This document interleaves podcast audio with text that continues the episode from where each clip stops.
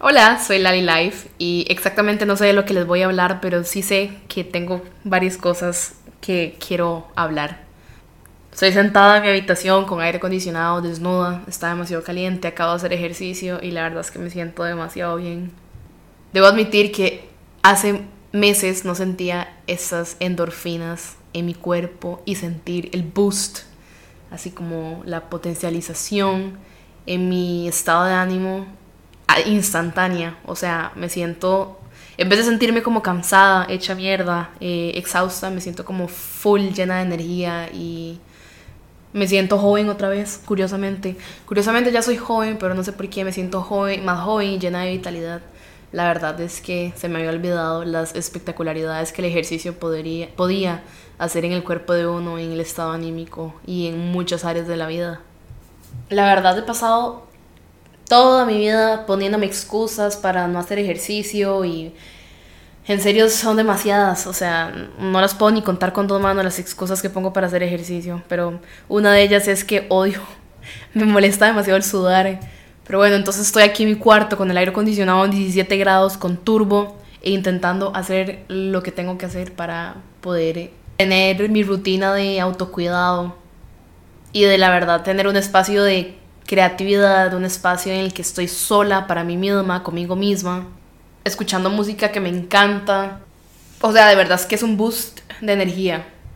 Una cosa que estaba hablando con alguien hace hoy mismo, así hace unas horas, estaba hablando con, con un amigo de 29 años, ya para 30 este año, y él estaba súper preocupado porque no sabía cómo qué hacer en la vida, no sabía si iba a conseguir trabajo, no sabía muchas cosas, tenía demasiada incertidumbre, tenía la, tenía la presión de los dos padres, tenía su propia presión, sus preocupaciones encima, el, hecho de ser hombre, eh, que la sociedad es muy, la sociedad a veces es muy cabrona, como que el hombre no puede llorar, el hombre no puede expresarse, el hombre no puede sentirse débil o verse débil que el hombre tiene que ser un pilar fuertísimo y que no tiene, no se puede equivocar. O sea, también yo sé que lleva cargas sociales muy fuertes.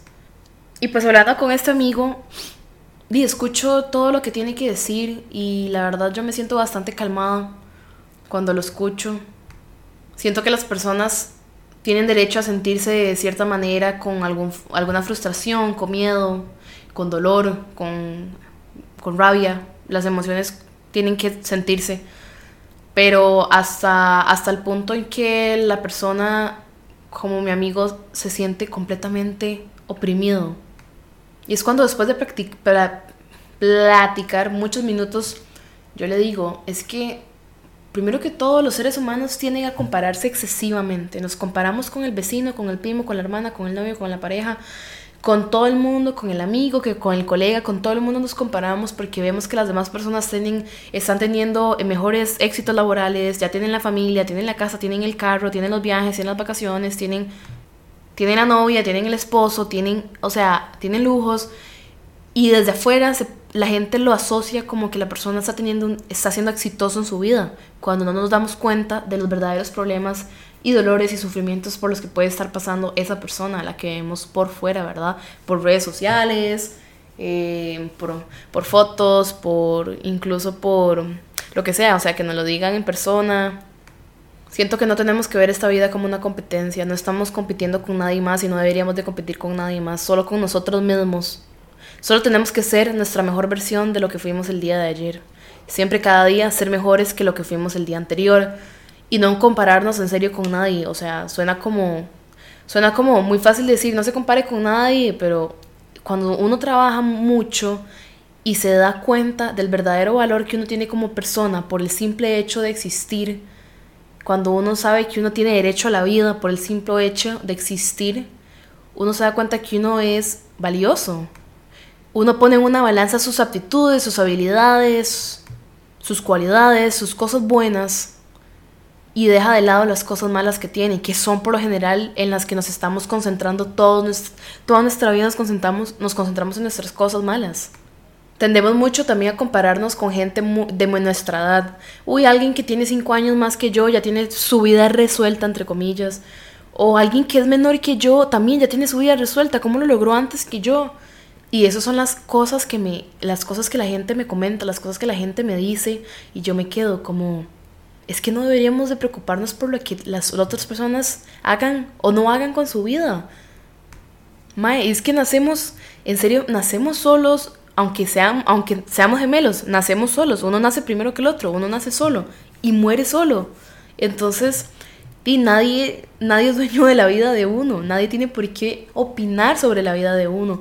Y muchas veces siento que cuando la gente no ha tenido como, no ha podido como establecer una relación bastante como saludable con los padres, se tiende mucho a tenerles y, se tiende como a idolatrar a los padres, a la figura materna, la figura materna, las personas los, los tendemos a idolatrar y sentimos que que son mejores que nosotros, que son más inteligentes, que son más exitosos, que tuvieron más a menos edad, que se sacrificaron más, que lucharon más, que pelearon más, que todo más. Y es cuando nosotros nos ponemos la carga de nuestros padres en nuestra espalda y sentimos que en serio no somos, no somos exitosos a los ojos de ellos. A veces como que somos un fracaso o que ellos no nos ven tan exitosos o que no nos ven tan autosuficientes, tan independientes, tan adultos siento que no tenemos que impresionar a nadie. Las, la única persona a la que tenemos que impresionar y estar satisfechos con es con nosotros. Al final, al final del día somos a nosotros que tenemos que, cuando nuestra cabecita toque la almohada, sentirnos satisfechos por lo que somos nosotros, por lo que hicimos durante el día, por nuestros por nuestro por, cómo nos sentimos con realmente con nuestra propia esencia. Los padres siento que siempre nos van a exigir demasiado, nos van a exigir demasiado, porque ellos también, cuando una persona, se, cuando una persona exige mucho es porque se exige mucho a ella misma. Y es que las personas somos en realidad espejos de otros. Cuando otras personas sienten que uno es insuficiente es porque en el fondo ellos se sienten insuficientes en, en alguna área de su vida. En alguna área de su vida esa persona se siente insuficiente. Y así inclusive cuando uno ve la maldad en los demás es porque uno esa maldad la puede observar en uno mismo. Y es porque por eso uno aborrece ciertas, ciertas cosas de otras personas porque uno puede observarlo en uno mismo, uno es capaz de observarlo en uno mismo. Si todo lo que uno les molesta es porque uno ya lo trae. O sea, todos tenemos nuestra luz, todos tenemos nuestra oscuridad. Y hay una frase que me encanta que dice que si no tuviéramos grietas no habría dónde entrar la luz. Y me encanta, me fascina, porque yo siento que de cualquier, de, de un modo o el otro, todos estamos rotos en alguna manera y, y, es, y esa quebradura, esa fractura que tenemos en nosotros, deja entrar y deja pasar la luz y si no estuviéramos quebrados no pasaría la luz a través de nosotros. Y al final de nuestras vidas, al final del día, la mayor conquista es la conquista de nosotros mismos. En serio, no pasa, no, no, no, no es importante y no tiene la misma relevancia que nosotros lleguemos a conquistar cualquier cosa externa. Si nosotros no tenemos control de nuestro ser interno, nosotros no somos nada, nadie. No, simplemente no se puede vivir una vida plena sin la conquista del uno mismo. Y nosotros somos los únicos responsables de darnos la vida que queremos, nadie más. Y está bien si nuestros padres nos pagaron la mejor escuela, colegio, kinder, universidad, casa, carros, lujos, viajes, todo lo que usted quiera. Nosotros somos los únicos, los únicos responsables de cómo queremos nuestra vida y cómo la vamos a llevar a cabo. Y si usted no tuvo nada, si creció en una familia adoptada, si estuvo en un orfanato, si no tuvo los lujos, si no tuvo los medios, el acceso económico para hacer ciertas cosas, hay personas que, puta, en serio, son un ave fénix, o sea, en serio crecen de la tierra, nacen de la tierra y se vuelven, o sea, personas increíblemente inspiradoras, que llegan lejísimos en la vida. Y no estoy hablando de lejísimos a que llegaron a ser billonarios. Yo estoy cuando yo digo lejísimos y cuando yo hablo del éxito, o sea, a mi éxito, el Ali, para mí el éxito es cuando tenemos un equilibrio emocional, físico, espiritual y mental, cuando lo que decimos, lo que pensamos y lo que hacemos están en completa congruencia. Porque muchas veces podemos decir te amo, pero ¿qué pasa, qué pasa después del te amo? Le pego a mi esposa, le pego a mis hijos. traiciono a mi pareja, traiciono a mis amigos, traiciono a mis hermanos. Porque una cosa es decirlo y otra cosa es sentirlo y otra cosa también es hacerlo. Entonces hay que tener cuidado. Siento que tenemos que tener mucho discernimiento en eh, esos aspectos, ¿verdad? Que a veces nos dejamos cegar por otras personas, incluso por nosotros mismos. Cuando somos adultos, eh, tendemos a sobrepensar las cosas. Cuando somos niños nos dejamos ir muchos por, los, em, por las emociones y por el contrario no pensamos las cosas. Siento que tenemos que tener un equilibrio y dejarnos sentir y darnos cuenta que cuando nos sentimos estancados no estamos estancados, simplemente nos hemos comprometido a ciertos patrones de comportamiento que nos han ayudado a sobrellevar las cosas en nuestro pasado, a pasar por dolores, sufrimiento, frustraciones, miedos, inseguridades, temores, traumas, fobias. Pero esos comportamientos que nosotros adoptamos nos están haciendo más mal que bien. Y la razón por la que nosotros no podemos movernos, literal, movernos para adelante, es porque seguimos aplicando la vieja fórmula a un siguiente nivel de nuestra vida. Siento que tenemos que cambiar la fórmula para obtener diferentes resultados, ¿verdad? No podemos aplicar, seguir aplicando la misma fórmula esperando diferentes resultados como Einstein dijo una vez. Y otra cosa que me imputa, y la verdad yo también estoy comprometida en mi vida a cambiar las cosas, es no se queje por cosas por las cuales usted no está dispuesto a cambiar. Mucha gente se queja por todo, pero no está dispuesto a cambiar su situación, cualquier situación, sentimental, emocional, física, financiera. La gente no quiere cambiarlo y se sigue quejando. Y tenemos que darnos cuenta muchas veces, es muy duro, es muy duro de aceptarlo, pero el éxito no viene por lo que nosotros hacemos ocasionalmente, viene por lo que nosotros hacemos consistentemente. Y es ahí cuando viene la disciplina. Y la disciplina es una cosa que uno aprende cuando uno tiene actitud de adulto. Y eso me lo enseñó, me lo, me lo, me lo enseñaron mis psicólogos, que los seres humanos tenemos actitudes de padre, de adulto y de niño, contra nosotros mismos y contra los demás. El padre es la responsabilidad, el padre es el que juzga y el que crea diferentes ideales y se deja llevar por el tengo que hacerlo y punto, no sé por qué putas tengo que hacerlo, pero tengo que hacerlo porque mi mamá dijo, ¿verdad? No tiene mucho criterio, hace las cosas muchos como automáticamente. En cambio el adulto tiene más perspectiva, tiene más conciencia, tiene que hacer, eh, hace, hace las cosas por responsabilidad, pero porque, sí, porque se da cuenta que son cosas que se tienen que hacer por conveniencia. Es algo que de verdad usted las hace porque le conviene, porque es fructífero, porque es necesario, ¿verdad? Como el hecho de levantarse temprano para ir a trabajar y hacer dinero.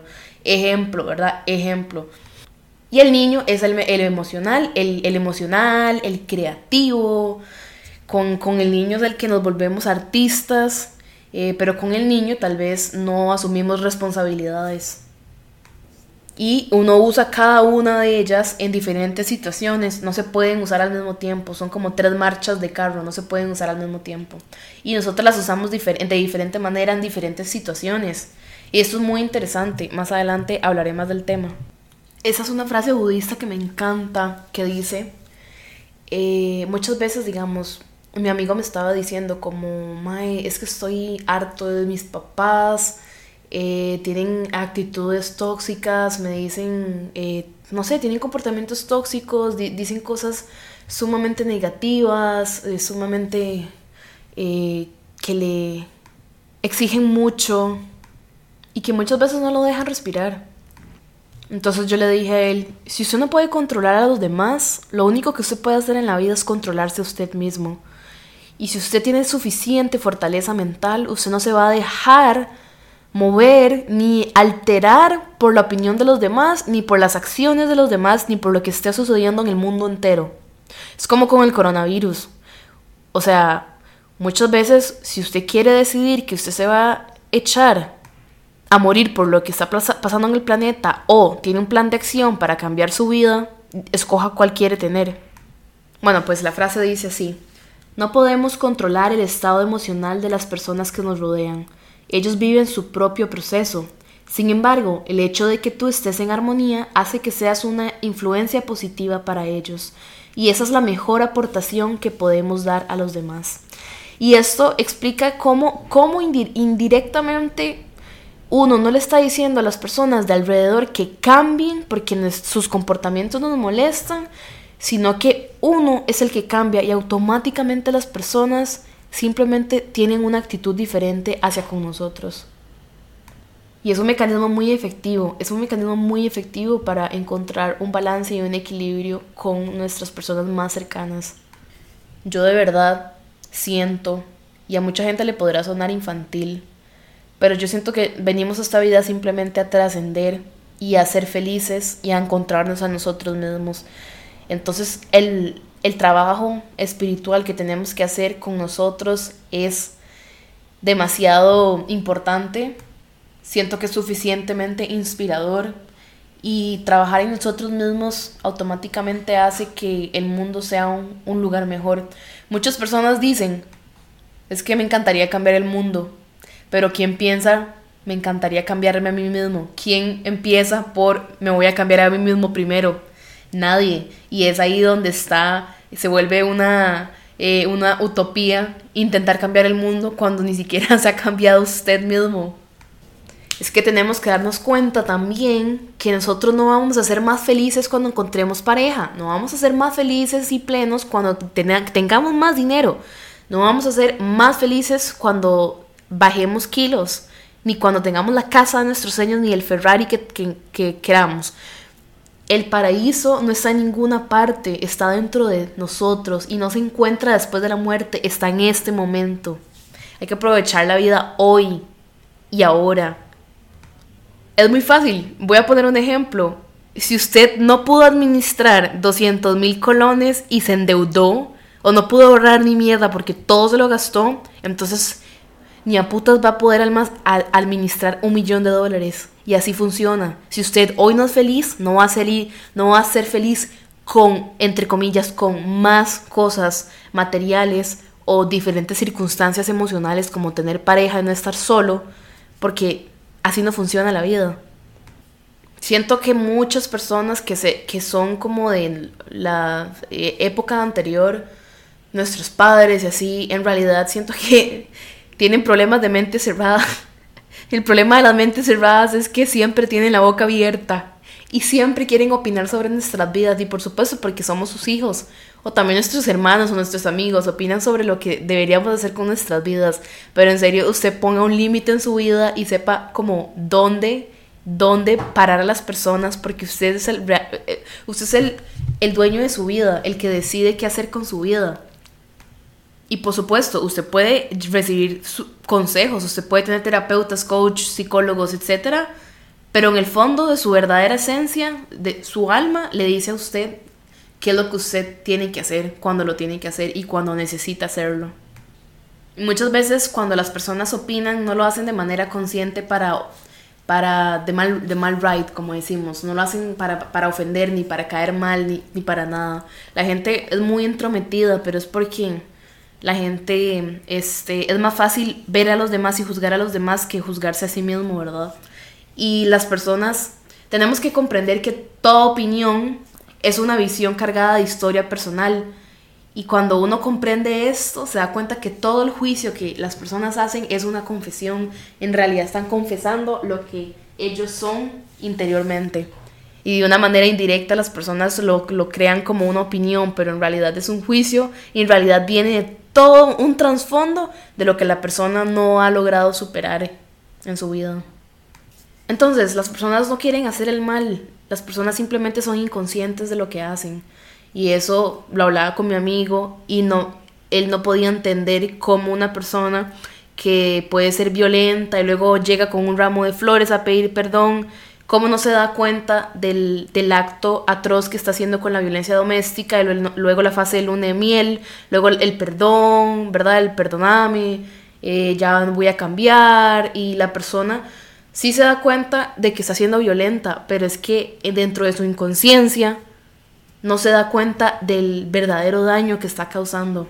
Y no es que, perdón, no es que eh, sigamos dejándonos que esas personas nos hagan daño, sino entender que las personas tienen un trayecto y un paso en sus vidas que no está en nosotros eh, querer cambiarlas, ellos tienen que cambiar por sí mismos. Y esas personas pueden llegar a arrepentirse y uno en realidad tiene que con las personas que le han hecho daño di, otorgarles el perdón, porque al final el perdón es para uno mismo, para uno mismo no guardar rencor, no sentirse como una mierda, no seguir eh, sintiendo deseos de venganza, es le hace a uno muy muy bien el hecho de dejar ir y perdonar.